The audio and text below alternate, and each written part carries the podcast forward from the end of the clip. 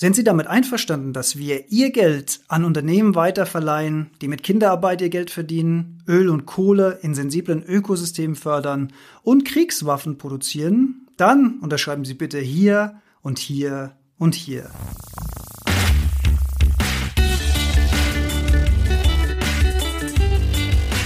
Die Heldenstunde, euer Podcast für ein gesundes und bewusstes Leben.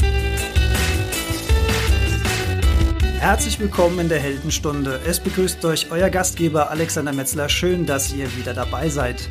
Mein heutiger Held in der Heldenstunde heißt Felix Austen.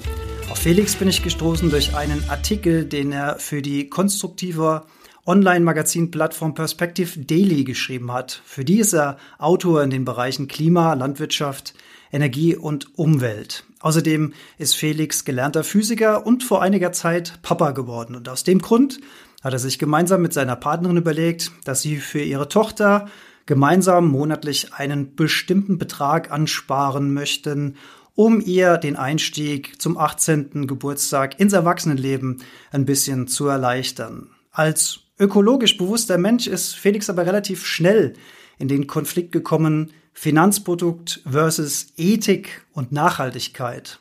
Was er dann rausgefunden hat, recherchiert hat und für was er sich dann entschieden hat, das hat er zusammengetragen in seinem Artikel, wie ich für meine Tochter ein Vermögen aufbaue, Klammer auf, und gleichzeitig die Welt verbessere, Klammer zu. Herzlich willkommen in der Heldenstunde, Felix Austen. Hallo Alexander, vielen Dank für die Einladung. Schön, dass ich hier sein darf. Hallo Felix, ich freue mich, dass du dir die Zeit genommen hast. Ja, das ist in der Tat, glaube ich, ein spannendes Thema, Geld anlegen wollen und irgendwie die Welt verbessern zu wollen. Wir sind uns einig, wir müssen viel Gutes tun und es gibt so ein paar Bereiche, da haben wir wenig Diskussionspotenzial. Ich denke da an Bioprodukte, Fairtrade, dass wir alle kein Glyphosat wollen, da sind wir uns einig. Aber dieser grüne Gedanke bei einem der wichtigsten Themen, die uns tagtäglich beschäftigt, nämlich bei Finanzen und beim Geld, der ist irgendwie in dem Bereich noch nicht so richtig angekommen. Woran denkst du, liegt das? Ja, das ist eine ziemlich gute Frage. Also ähm, wenn ich das so ganz genau wüsste, dann äh, hätte ich vielleicht schon einen anderen Beruf, denn das ist, ähm, glaube ich, eine Wachstumsbranche und ähm, die sind auch gerade noch so ein bisschen daran am Kämpfen, eben äh, mehr Bekanntheit zu bekommen. Ähm, ich glaube, also vielleicht du hast es jetzt schon in die Frage formuliert, aber tatsächlich ist ein Problem ähm, die mangelnde ähm, Bekanntheit von diesem Feld und das fehlende Bewusstsein, dass sich viele Leute bei Bioprodukten, bei ähm, Mobilität oder so, da ist das überhaupt keine Frage, dass ähm, Nachhaltigkeit eine Rolle spielt. Da lesen wir jeden Tag, äh, Tag drüber. Bei Finanzprodukten sieht das anders aus. Also die wenigsten Leute würden denken, dass man da überhaupt zwischen grün und konventionell unterscheiden kann. Also ich glaube, da ist vor allem ähm, ja, eine Aufklärungsdefizit da, hat vielleicht auch dann wiederum damit zu tun, dass die Deutschen ja generell nicht so ähm, dafür bekannt sind, viel am Aktienmarkt zu investieren und ja, Finanzthemen einfach generell so ein bisschen so einen ähm, trockenen, trockenen ähm, Anschein haben. Ja, ich denke da auch so an diese typischen Beratungssituationen, wie wir sie vielleicht auch alle so von unserer Hausbank kennen. Man hat irgendwann mal den Entschluss gefasst, man macht jetzt mal so ein Beratungsgespräch oder wurde vielleicht dazu eingeladen und dann bekommt man verschiedene Finanzprodukte angeboten. Aber ich kann mich nicht erinnern, dass da jemals das Thema Nachhaltigkeit oder, oder Ökologie eine Rolle gespielt hat. Aber ich hätte jetzt auch so das Gefühl, so als Laie, wenn ich bei meiner Hausbank, ich sage jetzt mal eine Volksbank, Raiffeisenbank oder vielleicht auch eine Sparkasse, wenn ich da mein Geld auf dem Konto anlege, da werden die doch schon nichts Böses damit machen. Oder liege ich da falsch? Ja, also da liegst du, ähm, das ist natürlich eine schöne rhetorische Frage, aber da liegst du natürlich falsch. Ähm, genau darum geht's in meinem Text, dass die meisten Geldanlagen ähm, ziemlich breit gefächert sind, gerade ETFs. Was genau ein ETF ist, äh, da werden wir, glaube ich, gleich nochmal drüber sprechen. Ähm, aber versuchen komplett die Wirtschaft abzubilden. Und in der Wirtschaft gibt es nun mal Konzerne, die mit ähm, Dingen Geld verdienen, die wir normalerweise alle ziemlich skeptisch sehen, sei das ähm, Rodung von Regenwäldern, Kinder, Kinderarbeit, ähm, die Förderung von fossilen Energien. Damit wird jede Menge Geld verdient und damit verdienen Menschen, die ihr Geld angelegt haben, ähm, in verschiedenen Finanzprodukten eben auch mit.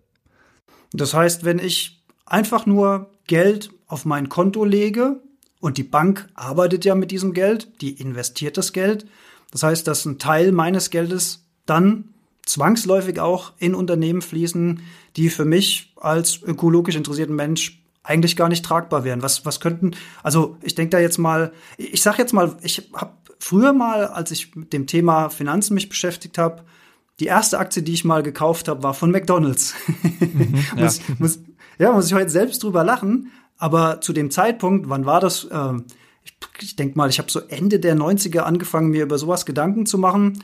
Da war natürlich auch der Gedanke, ich will jetzt Geld investieren, um Geld zu erwirtschaften. Da hat das noch gar keine Rolle gespielt. Hast, hast du denn jetzt das Gefühl, dass da so langsam so ein Mindshift einsetzt? Also bei mir kommt der, bei dir ist der auch gekommen, da reden wir noch drüber. Aber kommt es auch in der breiteren Gesellschaft an?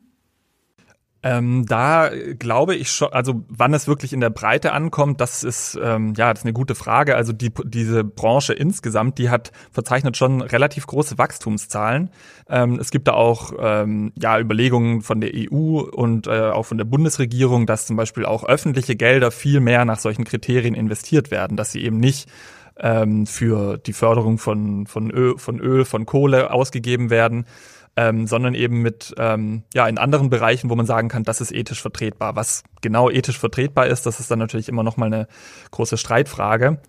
Ja, ich habe hier aus, aus deinem Text zum Beispiel auch noch äh, mir herausgeschrieben, äh, dass die meisten Banken auch in Atomkraft investieren, nach wie vor viel Geld in Kohle- und Ölforderung reinläuft, bis hin über Pornografieunternehmen, Tabak, Alkoholkonzerne, Agrarfirmen, die unsere Regenwälder roden, Chemieriesen, die mit dem Verkauf von Pestiziden verdienen, Insekten vernichten, Fairtrade, äh, also Feldarbeitern Leben schwer machen, ja, bis hin zu den bekannten Automobilkonzernen, wo wir heute die Dieselskandale jeden Tag in den Nachrichten lesen dürfen. Da kann man sich natürlich schon fragen, möchte man die finanziell unterstützen oder nicht?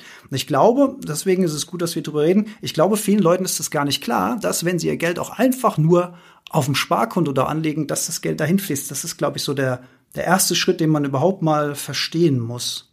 Ja. Ähm, genau, also das, das ist vielleicht auch ein ähm, Punkt, wo ich noch mal ganz kurz sagen möchte. Ne? Ich bin, ähm, wie du gesagt hast, ich bin eigentlich Physiker, das heißt, ich bin kein professioneller ähm, Finanzberater oder Banker. So, das heißt, ich habe mich diesem Thema eben auch aus der ähm, ja aus meinem persönlichen Blickwinkel rausgenähert. Du hast es gesagt, das hat eben so meine biografischen Gründe, dass ich eben für meine Tochter ähm, da eine Geldanlage gesucht habe. Das heißt, ich möchte einfach nochmal deutlich machen, dass ich da nicht, ähm, dass ich kein Ökonom bin. Ähm, deshalb, äh, oder aber trotzdem muss man, glaube ich, unterscheiden. Du hast jetzt schon so ein bisschen ähm, durcheinander geworfen oder in einem Atemzug genannt.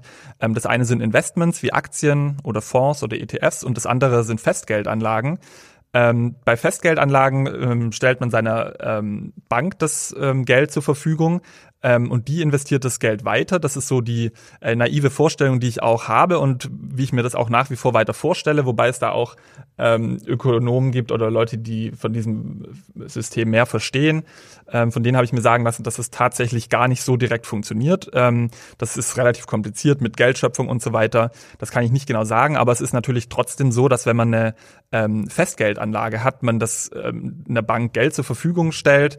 Ähm, dass sie verwendet und sozusagen das Gesamtgeschäftsmodell dieser Bank auch unterstützt. Und da äh, gibt's natürlich dann eben jetzt ganz unterschiedliche Banken, die ganz unterschiedlich ja, haushalten. Da kann man sich das im Prinzip vorstellen wie auf dem Markt. Du hast schon den Vergleich mit Bioprodukten ähm, gebracht ähm, unabhängig von dem einzelnen Produkt, unterstütze ich natürlich einen Händler, der vielleicht, weiß ich nicht, im Winter Ananas und Mangos einfliegt aus, äh, aus der ganzen Welt. Ähm, selbst wenn ich da nur einen Apfel kaufe, unterstütze ich diesen Händler ja mit. Ähm, und dann gibt's Umweltbanken, sage ich mal, die wirklich ähm, konsequent auf allen Bereichen darauf achten, sich ethisch und ähm, auch was Umweltgründe angeht, korrekt zu verhalten und da auch viel Transparenz an den Tag legen. Und das ist für mich so ein Grund, warum ich auch bei ähm, Festgeld und Zinsanlagen wirklich darauf achten wollte, dass ich zu einer Bank gehe, die ähm, ja, die sich da eben hohen Standards verschreibt. Das heißt, du hast für dein in, also für das Festspar, also du hast ja gesagt, ähm, Festgeld, also Sparkonto, richtig? Ja. Genau, ja. Hast du die extra dann die Bank gewechselt dafür? Ähm, ich habe die nicht gewechselt, sondern ich habe sozusagen bei einer neuen Bank ähm, ein Konto eröffnet für meine Tochter. Ähm, genau, also vielleicht noch mal einen Schritt zurück. Ich habe eben mir überlegt, ich möchte das ganze Geld, das ich da jeden Monat zur Seite lege, das ist ein kleiner Betrag. Die Großeltern legen noch ein bisschen was mit rein, meine Freundin und ich. Ähm, das haben wir einfach gesagt, okay, wir teilen es auf, 50-50. Die Hälfte soll in eine in Anführungszeichen sichere Anlage wie so ein Festgeld wandern. Die andere Hälfte möchten wir so ein bisschen riskanter, aber eben auch mit der Möglichkeit, dass es stärker anwächst, ähm, am Aktienmarkt beziehungsweise über Fonds anlegen. Und für die sichere Hälfte sind wir dann eben zu einer Bank gegangen. Da gibt's eine Handvoll von Banken ähm, und haben gesagt, ähm, hier, ihr habt ein schönes Angebot, das heißt dann äh, Umweltsparvertrag. Man bezahlt jeden Monat eine feste Summe ein, kriegt dann am Ende nochmal einen soliden Bonus. Wie wir alle wissen, die Zinsen sind gerade nicht berauschend, aber es ist eben, hat eben den Vorteil, dass es sicher ist. Und ähm, genau, so sammelt sich das jetzt Monat für Monat an das Geld. Und da können wir uns sicher sein, soweit man da sich komplett sicher sein kann bei Geldanlagen, dass in 18 Jahren, wenn sie dann flügge wird und aus dem Haus ist, ähm, einen kleinen Boost mitbekommt. Ja, schön, dann bleiben wir doch mal bei dem Sparkonto. Können wir da, also kannst du ein paar Empfehlungen aussprechen, Banken, auf die du gestoßen bist, wo du jetzt sagen wirst, aufgrund deiner Recherche, es gibt sicherlich dann noch mehr, aber die könnte man mal nennen als Empfehlung? Genau, also äh, Empfehlungen ist so eine Sache. Also ich habe natürlich nur Erfahrungen jetzt mit zwei Banken gemacht. Das sind ähm, die Triodos Bank und die Umweltbank. Das, die Triodos Bank ist eine niederländische Bank, die schon ähm, die es schon ziemlich lange gibt und da viel Erfahrung mit hat und regelmäßig auch ähm, sehr gute Beurteilung bekommt für ihr gesamtes Portfolio. Die andere ist die Umweltbank, das ist eine in äh, Nürnberg sitzende Bank. Die haben wirklich auch ein Angebot, also die sind beides recht kleine Banken im Vergleich zu Riesen wie der Commerzbank oder der Deutschen Bank, die man so ähm, dann auch kennt. Ähm, aber die haben eben wirklich sehr hohe Standards, die machen sehr transparent, was mit ihrem Geld passiert und haben auch die haben, sag ich mal, was bei denen nicht so gängig ist im Angebot, ist so ein klassisches Girokonto, wo ich dann überall zum ähm, Geldautomaten gehen kann und mein ähm, Geld abheben kann. Die sind wirklich spezialisiert auf ähm, solche Produkte für Sparer und für Leute, die eben nachhaltig anlegen wollen. Das sind zwei, mit denen ich, habe ich, wie gesagt, Erfahrungen und auch durchaus gute Erfahrungen gemacht, kann ich sagen. Es gibt aber zum Beispiel noch in Deutschland recht bekannt auch die GLS Bank, es gibt noch die Ethik Bank, es gibt noch kleinere, regionalere Banken. Ähm, da kann man zum Beispiel ähm, auf der Seite von, von der Verbraucherschutzzentrale, ich glaube NRW ist das, ähm, die haben eine ganz gute Übersicht, was es noch für Banken gibt. Utopia, bekannte Nachhaltigkeitsplattform, ähm, haben eine gute Übersicht an Banken. Also es ist relativ überschaubar. Ich glaube, es gibt vielleicht so fünf bis sieben ja, ernstzunehmende Banken da in Deutschland. Und ähm, da kann man sich relativ gut einen Überblick verschaffen, was einem da persönlich liegt. Ja, wo du gerade sagst, Utopia, fällt mir ein, dass meine Co-Moderatorin Yolanda hat über Utopia, ist die auf die Tomorrow Bank aufmerksam geworden und hat da ein Konto eröffnet. Die hat so eine ganz schicke Bankkarte, die sehr schön aussieht, auf ja. die ich sehr, sehr neidisch bin. Ja.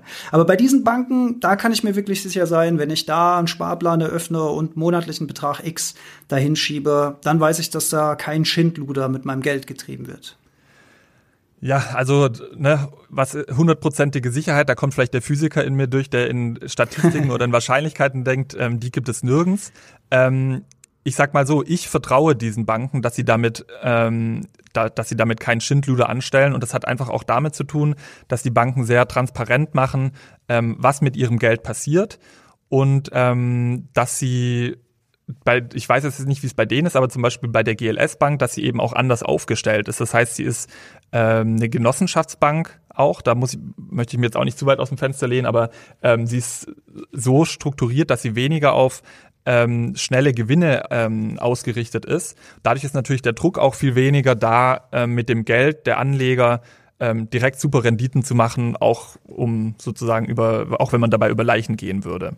Mhm. Aber das ist ja ein wichtiger Punkt. Natürlich will jemand, der Geld investiert, am Ende auch eine Rendite haben, möglichst.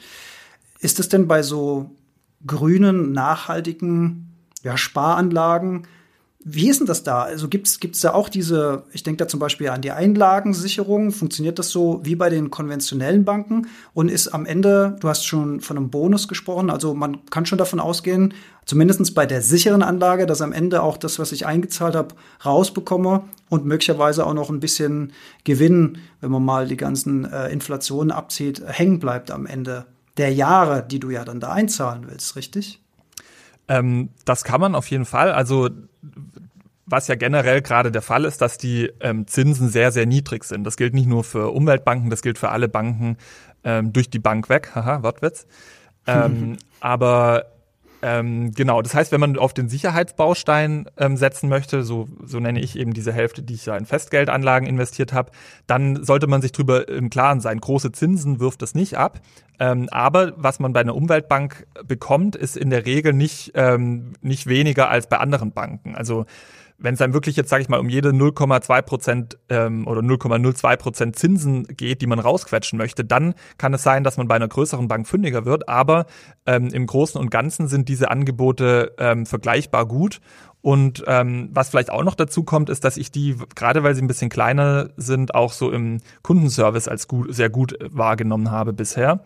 Ähm, genau. Aber genau, wir sprechen vielleicht auch gleich nochmal über ähm, die, ähm, ja, über Anlagen am Aktienmarkt, also was die Festgeldanlagen angeht, die sind ähm, im Prinzip vergleichbar mit anderen Banken. Und dort gilt eben auch diese Einlagensicherung wie bei konventionellen Banken. Ich glaube, der Betrag ist bis äh, 100.000 Euro, wenn ich das richtig auf dem Schirm habe. Das bedeutet, dass mein Geld bis 100.000 Euro da wirklich sicher ist. Auch wenn die Bank aus irgendwelchen, nennen wir es wirtschaftlichen Gründen, verschwinden würde, dann wäre das bis 100.000 Euro sicher. Genau, also diese Einlagensicherung, die gilt für diese Banken, ähm, die ich jetzt gerade genannt habe, genauso wie für alle anderen Banken. Ähm, auch da gibt's wieder Leute, die daran an diesem Mechanis Mechanismus grundsätzlich bezweifeln, ob der so funktionieren würde, wenn er dann mal gebraucht würde. Ähm, aber da kann man auch wieder sagen, da ist der Unterschied, ähm, oder macht, da macht das keinen Unterschied, ob man bei einer, in Anführungszeichen, normalen Bank ist oder bei einer Umweltbank. Wenn dieser Schirm funktioniert, dann funktioniert er für alle. Und wenn er nicht funktioniert, dann funktioniert er für alle nicht. Also da hat man keinen Nachteil, wenn man zu einer Umweltbank geht. Okay. Ja, sprechen wir mal über die Investitionsmöglichkeiten. Du hast gesagt, ihr habt euch für eine 50-50-Lösung entschieden, also 50 Prozent in eine sichere Sparanlage und 50 Prozent in den Fonds. Bei Investitionen sprechen wir ja immer mal gern von Fonds und ETFs. Vielleicht am Anfang kurz mal, wie unterscheiden sich denn diese beiden Spar äh, Investitionsmöglichkeiten? Genau, also ein Fonds ist im Prinzip ähm, einfach ein, ein, großer Topf, wo man ganz viele Aktien oder auch andere Geldanlagen mit reinwirft. Das können zum Beispiel auch Staatsanleihen sein. Ähm, und so hat man eben, weiß ich nicht, mehrere zig oder auch hunderte verschiedene Aktien in einem Topf und so streut so einfach ein bisschen das Risiko. Das heißt, wenn ein Unternehmen ähm, den Bach runtergeht, dann ist nicht das ganze Geld futsch, sondern eben nur ein kleiner Teil von dem Geld. Das ist ein normales, also das nennt man einen Fonds. Und ähm, dieser Fonds wird normalerweise verwaltet von Fondsmanagern. Das sind diese ähm, Banker, die da irgendwo hoch in den Hochhäusern ähm, hinter den verglasten Scheiben sitzen. Zum Beispiel Und, bei mir in Frankfurt. genau, da hast du einige vor der Türe. Und ja. äh, wie wir wissen, haben die natürlich auch ordentliche Gehälter und die bezahlt man mit, wenn man ähm, sich Teile eines Fonds kauft. Das heißt, wenn man einen normalen Fonds kauft, ähm, zahlt man Gebühren. Die belaufen sich bei einem normalen Fonds grob kann man sagen, vielleicht so zwischen ja, einem und bis zu zwei Prozent, ein bis 1,5 Prozent, je nachdem. Ähm, genau. Der Fort, also die, die, so ist mein Eindruck, die Experten streiten sich darüber, ob das tatsächlich was bringt, wenn da ein Manager dahinter sitzt und aktiv schaut, ähm, aha, welche Aktien können wir jetzt neu in den Topf reinwerfen, welche sollten vielleicht aussortiert werden. Ähm, das ist im Prinzip das, wofür die bezahlt werden, aber ich glaube, die Lage ist ähm, so, dass die nicht wirklich besser perf performen, sagt man, als ähm, ETFs. Jetzt sind wir bei den ETFs. ETFs sind im Prinzip auch Fonds. Der Unterschied ist, dass der Fondsmanager kein Mann im Anzug ist, sondern ein Computer, der automatisch ähm, aussortiert und immer versucht, einen, einen Index abzubilden, sagt man also im Prinzip einen einen gewissen Wirtschaftsraum oder einen gewissen Teil der Wirtschaft. Da gibt's eben auch ganz verschiedene Herangehenweise. Die Grundidee ist eben, der ist nicht aktiv gemanagt, da sitzt kein Mensch dahinter und schaut jeden Tag nach, wie läuft's, ähm, sondern das wird von einem Computer automatisch gemacht. Und deshalb sind ETFs einfach auch günstiger. Da liegen die ähm, Kosten bei ja, 0,3, manche noch günstiger, so 0,3 bis 0,6 Prozent kann man sagen. Ja, und wenn man sich an dieser Stelle fragt, was ist denn so ein Index überhaupt? In Deutschland ist der bekannteste Index natürlich der DAX mit den 30 größten Unternehmen und da tummeln sich natürlich auch einige wohlklingende Namen drin aus der Automobilindustrie selbstverständlich, mhm. aus der chemischen Industrie mit Agrarerzeugnissen zum Beispiel. Ich denke da an die Pharmaindustrie oder auch an große Energieerzeuger, also alles wohlklingende Namen, die in letzter Zeit oder in den letzten Jahren auch nicht unbedingt durch nachhaltige und umweltfreundliche Aktionen sich in den Vordergrund gespielt haben, um es mal so ganz, ganz vorsichtig auszudrücken. Und da kann man sich natürlich schon fragen, möchte ich mit meinem Geld solche Unternehmen unterstützen, passiv eben durch so einen ETF oder durch so einen Fonds. Hast du da, lieber Felix, irgendwas gefunden, was dir deine Angst da nehmen konnte? Hat dich da vielleicht deine Bank beraten? Wie findet man so ein Produkt, was zu einem gehört? Gibt es da vielleicht auch spezielle Magazine oder wie hast du dich informiert? Ähm, ich fange einfach mal mit der letzten Frage an. Wie kommt oder wie informiert man sich? Ne? Also ich kann das mal so ein bisschen erzählen, wie ich vorgegangen bin. Ähm, ich habe jetzt gerade so ein bisschen Grundlagenwissen erzählt. Das hatte ich teilweise so ein bisschen, aber ich wollte mich da einfach auch noch mal ein bisschen ähm, vergewissern und nacharbeiten und bin wirklich ganz ähm, stumpf in die Stadtbücherei bei uns gegangen. Da stehen Finanzbücher ohne Ende rum, ähm, die so die Grundlagen erklären, diese ganze Dummies-Bücher, was es nicht alles gibt. Ähm, es gibt ein, es gibt Podcasts, die über dieses Thema wirklich konkreter beraten. Das ist ganz locker. Da kann man sich einfach auch so mit den Grundbegriffen ein bisschen auseinandersetzen. Und ich habe dann viel in dem Grundlagenbuch von der Stiftung Warentest ähm, gelesen, dass ich mich einfach wirklich mit den Begriffen vertraut mache. Und dann, ähm, wenn man so ungefähr verstanden hat, was sind ETFs, was sind Fonds, was sind Festgeldanlagen, was sind Sparverträge, dann ist die Frage, welchen Fonds wähle ich aus? Und da gibt es jetzt ähm, verschiedene ähm, Datenbanken, wo man sich das anzeigen lassen kann. Das eine sind, ist eine Datenbank auch von der Stiftung Warentest. Die werden teilweise als einzelne Artikel, kann man die online kaufen auf der Seite finanztest.de. Ähm, da gibt es eben eine große Datenbank, wo ich glaube über 20.000 Fonds gelistet werden und auch bewertet werden nach Nachhaltigkeitskriterien. Da kann man dann für jeden einzelnen Fonds lesen, ähm, schließt der Öl aus, schließt der Investment in Atomkraft aus, schließt der Tabakinvestition aus, schließt der Pornografie aus. Dann muss man eben für sich abwägen, was sind Kriterien, die mir wichtig sind. Das Ganze korreliert dann eben wieder mit der Frage der Kosten. Es gibt sehr strenge Fonds. Als einer der strengsten zum Beispiel geht der Ökovision Classic. Das ist auch einer der ältesten Nachhaltigkeitsfonds. Ich glaube, den gibt es so seit Ende der 80er. Ähm, und der hat aber Gebühren von um die zwei Prozent. Das ist mit eines der teuersten, aber das ist eben auch einer der konsequentesten. Ähm, der erfüllt zum Beispiel bei Stiftung Warentest meines Wissens 100 Prozent der Kriterien. Also der schließt alles aus. Der hat ähm, genau, der hat im Prinzip alles, was man sich da so ausdenken kann an ähm, negativen Dingen, in die investiert wird. Ähm, zieht er raus und der hat noch ganz am Rande die Info auch ziemlich gut performt über die letzten Jahre. Genau, das heißt, da muss man sich, kann man sich ein bisschen durchwühlen und schauen, was einem gefällt. Noch eine andere interessante Datenbank ist von, vom FNG. Das ist ein Verein, Forum für nachhaltige Geldanlagen.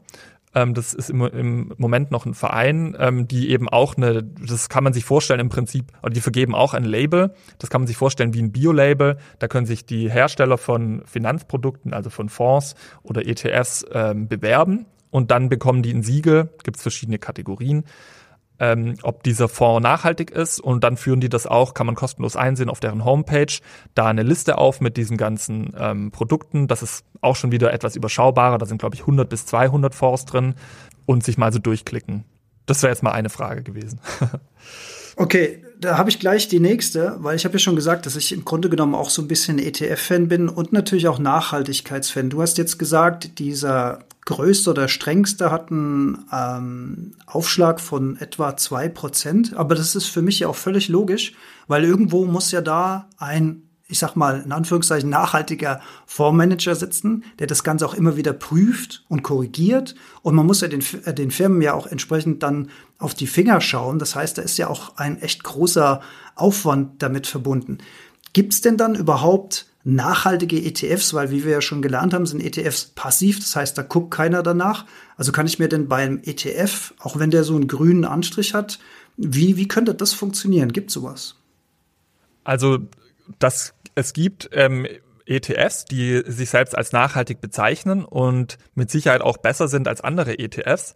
Ähm, allerdings sind sie nicht so, die nachhaltigsten ETFs nicht so nachhaltig, ähm, würde ich sagen, wie die nachhaltigsten normalen Fonds, zum Beispiel dieser Ökovision Classic, den ich eben genannt habe. Ähm, das hat damit zu tun, dass ähm, die normalen Fonds ganz gezielt einzelne Unternehmen rauspicken, die wirklich auch ähm, Gutes tun. Zum Beispiel gibt es auch von der Triodos Bank einen Fonds, der, der heißt ähm, Sustainable Pioneers. Da sind wirklich nur Unternehmen drin, die aktiv beitragen zu einer nachhaltigen Entwicklung. Das heißt zum Beispiel äh, ähm, die Elektroautos bauen, die sich für erneuerbare oder in erneuerbare Energien investieren, die auf Wasseraufbereitungsanlagen in, in vielleicht äh, ähm, Länder des globalen Südens ähm, investieren ähm, bei den ETFs sind es eher die ähm, Best-in-Class-Prinzip. Das heißt, man sagt, man baut den DAX in etwa nach und im DAX sind zum Beispiel 30 Prozent äh, Autounternehmen. Jetzt nimmt man einfach das beste, in Anführungszeichen, Autounternehmen, das ähm, zum Beispiel am wenigsten CO2 ausstößt bei der Produktion der Autos oder die ähm, Flotte ähm, oder, oder das im Sortiment die CO2-effizientesten Autos hat und ähm, die sind dann da drin. Das heißt, man hat ähm, da, damit einen ETF gekauft, der so ein bisschen die Wirtschaft abbildet und die die allerschlechtesten aussortiert sind und davon nur die besten hat. Das heißt aber nicht, dass die gut sind. So, das ist so ein bisschen der Unterschied. Ne? Also da kann man so ein bisschen weniger schlecht sein, sage ich mal. Ähm, aber wenn man wirklich ganz kon konsequent sein möchte und einem wichtig ist, dass man da keine Kompromisse eingeht, dann muss man meines Erachtens auf einen richtigen Fonds umsteigen. Ist denn diese Banken, die wir jetzt schon genannt haben, die äh, du auch äh, genannt hast, kann man denn da auch solche Fonds- oder ETF-Produkte abschließen? Weil ich denke mir mal, wenn die so tief in so einem Thema drin sind, hätte ich so das Gefühl, dass die dann wahrscheinlich auch besser beraten können als wahrscheinlich so eine konventionelle Bank. Ja, ähm, das kann man. Ich weiß es nicht genau, wie es bei, bei jeder einzelnen Bank ist. Also ich weiß zum Beispiel bei der Triodos Bank, dass das geht.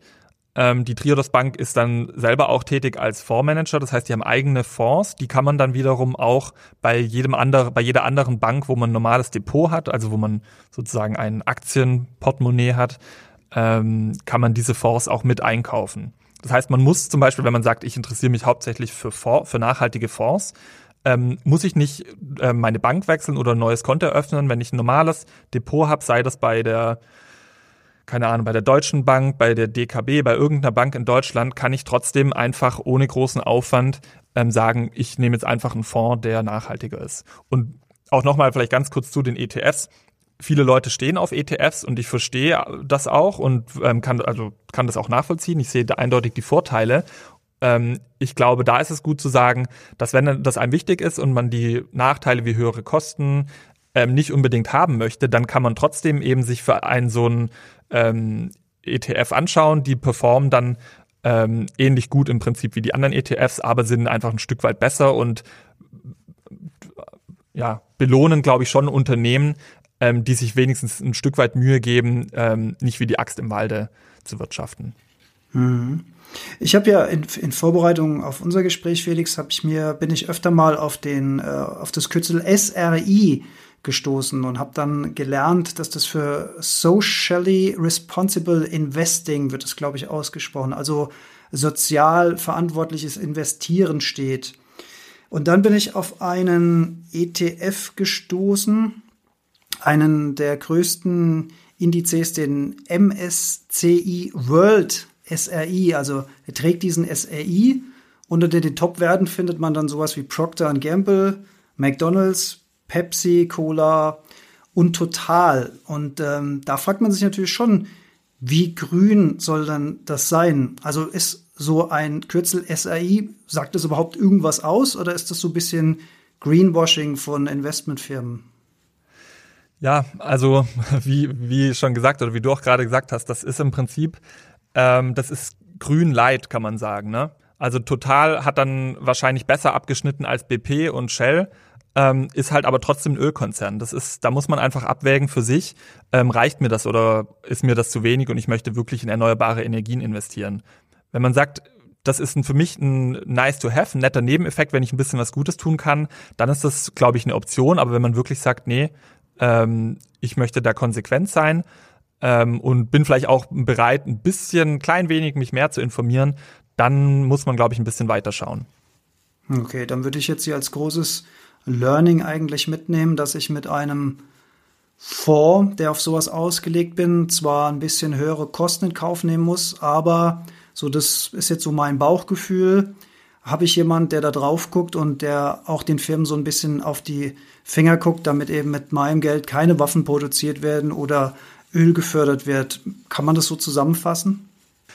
Das kann man mit Sicherheit so zusammenfassen. Also ich kann auch sagen, dass das bei mir auch so war, als wir jetzt eben uns Sparpläne für meine Tochter überlegt haben. Da haben wir auch gesagt, also gerade wenn ich überlege, dass ähm, sie da die nächsten 80 Jahre hier leben möchte, dann möchte ich da eigentlich relativ konsequent sein. Und dann nehme ich das auch ähm, in Kauf, dass da vielleicht die Gebühren einen kleinen Ticken höher sind.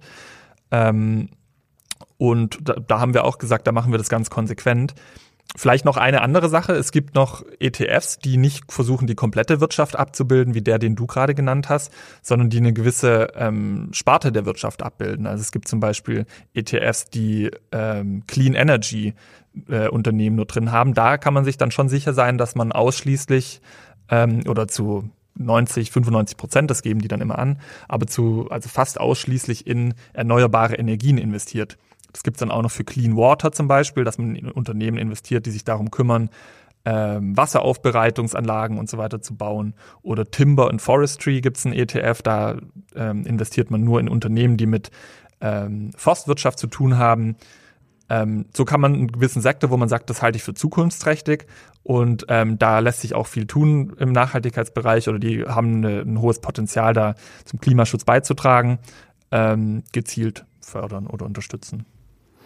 Jetzt könnte man ja aber auch mal ganz nüchtern die Frage stellen, okay, ich will jetzt mein Geld investieren. Ich will natürlich, dass am Ende mein Invest mir auch wirtschaftlich was bringt. Nice to have dabei so ein bisschen die Umwelt zu supporten. Okay, gehen wir mal von, von dem Mindset aus. Gibt es denn Zahlen?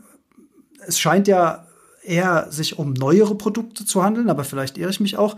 Gibt es denn da so Marktentwicklungszahlen? Ich nenne sie jetzt mal grüne Fonds. Performen die genauso gut oder schlechter oder vielleicht am Ende sogar besser als so konventionelle Geldanlagen? Ähm, das ist auch eine gute Frage, die ich mir natürlich auch gestellt habe und die natürlich viele Leute interessiert. Ähm, da gibt es sehr viele Studien, aber glücklicherweise muss man die nicht alle lesen, denn es gibt auch eine Metastudie von, ähm, ich glaube, Professor Bassen heißt der, das ist ein Ökonom aus Hamburg. Ähm, der hat 2015 über 2000 Studien sich angeschaut, die diese verschiedenen Effekte untersucht haben. Und der hat herausgefunden, dass es im Prinzip keine Nachteile gibt bei Geldanlagen. Also man vergleicht immer vergleichbare Geldanlagen natürlich. Einmal die nachhaltige Variante mit der nicht nachhaltigen Variante. Und Genau, und der hat eben herausgefunden, dass es keine bedeutenden Nachteile gibt, dass sogar teilweise bei manchen ähm, Produkten die nachhaltigen Produkte leicht im Vorteil sind, was die Rendite angeht. Und ähm, ich muss sagen, für mich ist das auch komplett logisch, weil der das Wort Nachhaltigkeit ja schon impliziert, wenn man etwas über längere Zeit betrachtet und es nachhaltig ist, dann funktioniert es auch noch nach langer Zeit. Ähm, deshalb finde ich per Definition ein Unternehmen, das nicht nachhaltig arbeitet, ähm, zerstört ähm, sich im Prinzip die eigene Geschäftsgrundlage über die Zeit. Das kommt vielleicht nicht nach zwei Jahren zum Tragen und nach fünf Jahren, aber wenn man langfristig investiert, was immer ähm, gelten sollte oder zumindest für alles gilt, was ich, worüber ich gerade so spreche, ähm, dann ist es nicht überraschend, dass nachhaltige Geldanlagen eben auch ähm, ja besser performen, eine bessere Rendite abwerfen oder mindestens gleich gut. Ja, finde ich von meinem Bauchgefühl jetzt her auch absolut logisch und nachvollziehbar. Und aus der Sicht würde ich sagen, spricht auch überhaupt nichts dagegen, dass man sich mal darüber Gedanken macht und über die bereits existierenden Produkte sich informiert. Ich werde natürlich, lieber Felix, deinen Artikel in den Shownotes verlinken. Von dort findet ihr auch alle nochmal zum Beispiel die Testergebnisse. Ihr findet den äh, die Seite der FNG Forum Nachhaltige Geldanlage Siegel und äh, findet da einige Produkte. Ich habe mir hier schon mal ein paar für mich persönlich rausgeschrieben, denn das Ganze hat mich doch sehr motiviert, auch mal über meine Geldanlage nachzudenken und da einen kleinen Mindshift äh, einzuleiten. Aber ich gestehe, vor unserem Interview, Felix, ähm, hatte ich zwar ein schlechtes Bauchgefühl, aber so richtig intensiv darüber nachgedacht, habe ich noch nicht. Das werde ich jetzt aber äh, in die Tat umsetzen, weil ich glaube, am Ende diese Nachhaltigkeit ist ja auch das, das ist ja das, was du auch gerade gesagt hast, dass wir damit ein bisschen die Welt verbessern können und auch noch eine Rendite erzielen können. Also aus meiner Sicht spricht da wirklich gar nichts dagegen, sich mal darüber Gedanken zu machen. Absolut. Also ich kann vielleicht noch sagen, ich glaube, dass das Thema äh, bisher unterschätzt wird und ähm, dass das in Zukunft noch sehr stark kommen würden und dass das noch so ein kleiner oder ein Hebel ist, der sich als ziemlich mächtig und wirksam hoffentlich herausstellen wird. Ähm, wenn wirklich breite oder wenn mehr Menschen verstehen, dass ihr Geld ähm, ja da auch politisch und ihren, ihren ethischen und moralischen Überzeugungen äh, mithelfen kann. Ja, wer jetzt in so einen Markt einsteigt und sich vorstellt, dass mittelfristig mehr Menschen auf diesen Zug aufspringen, der kann auch verstehen, warum das vielleicht auch echt eine gute Idee ist, grün zu investieren. Lieber Felix, ganz herzlichen Dank für deine Zeit in der Heldenstunde. Ja, danke dir auch. Hat mir viel Spaß gemacht. Mir auch. Mach's gut. Ciao. Tschüss. Und auch an euch da draußen vielen Dank, dass ihr dabei wart in dieser Heldenstunde zum Thema grünes Geld. Möchte vielleicht an der Stelle noch die Folge 16, Thema Konsum empfehlen von der Heldenstunde. Darin sprechen wir darüber, wie wir mit jedem Euro, den wir ausgeben, unsere Welt gestalten. Denn Geld ist am Ende weder was Gutes noch was Böses, sondern einfach das, was wir daraus machen. In diesem Sinne, vielen lieben Dank und bis zum nächsten Mal. Ciao, ciao.